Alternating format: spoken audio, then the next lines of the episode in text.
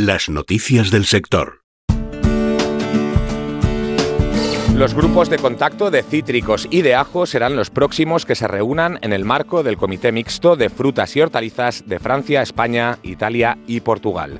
Los profesionales del sector de los cítricos y representantes de la Administración de los cuatro países se reunirán los días 22 y 23 de marzo en Murcia y los del sector del ajo se reunirán el día 25 de abril en Peñafiel, Valladolid.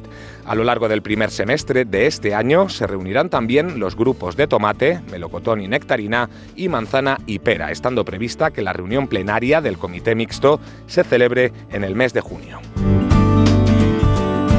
Las principales organizaciones agrarias han alertado de que muchos de los costes que la industria está asumiendo desde hace unos meses con motivo de la espiral inflacionista amenazan con convertirse en estructurales.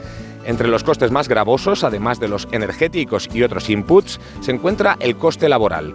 El salario mínimo interprofesional se ha vuelto inasumible en algunos casos ante un incremento del 56% desde el inicio de la legislatura hasta ahora. Si bien el sector matiza que no se está en contra de que un trabajador cobre lo que tenga que cobrar, sí critica que en este salario de 1.080 euros haya más de 600 euros en impuestos a cargo del empleador.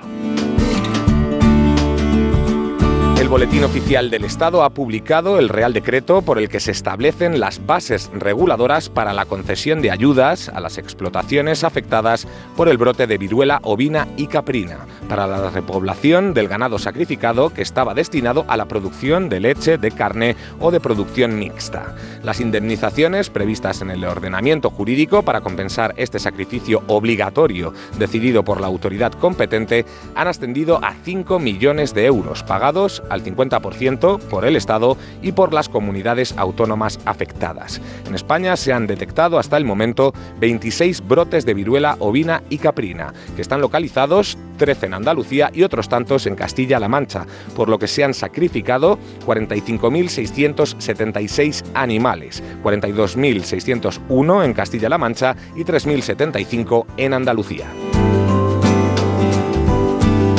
El grupo operativo PDAP lanza una herramienta digital en España tras meses de trabajos preparatorios con el objetivo de reducir las pérdidas y el desperdicio alimentario en el sector agrario.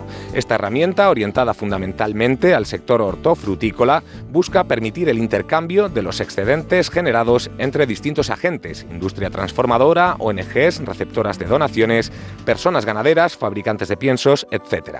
También está enfocada a garantizar la trazabilidad y el reporte de las pérdidas y desperdicios a las administraciones, cuestiones que también se prevé que serán obligatorias una vez que se apruebe la normativa estatal a este respecto. Además, proporcionará un diagnóstico preciso de las pérdidas y del desperdicio alimentario en el sector hortofrutícola e incidirá en la concienciación sobre la importancia de medirlas y reducirlas.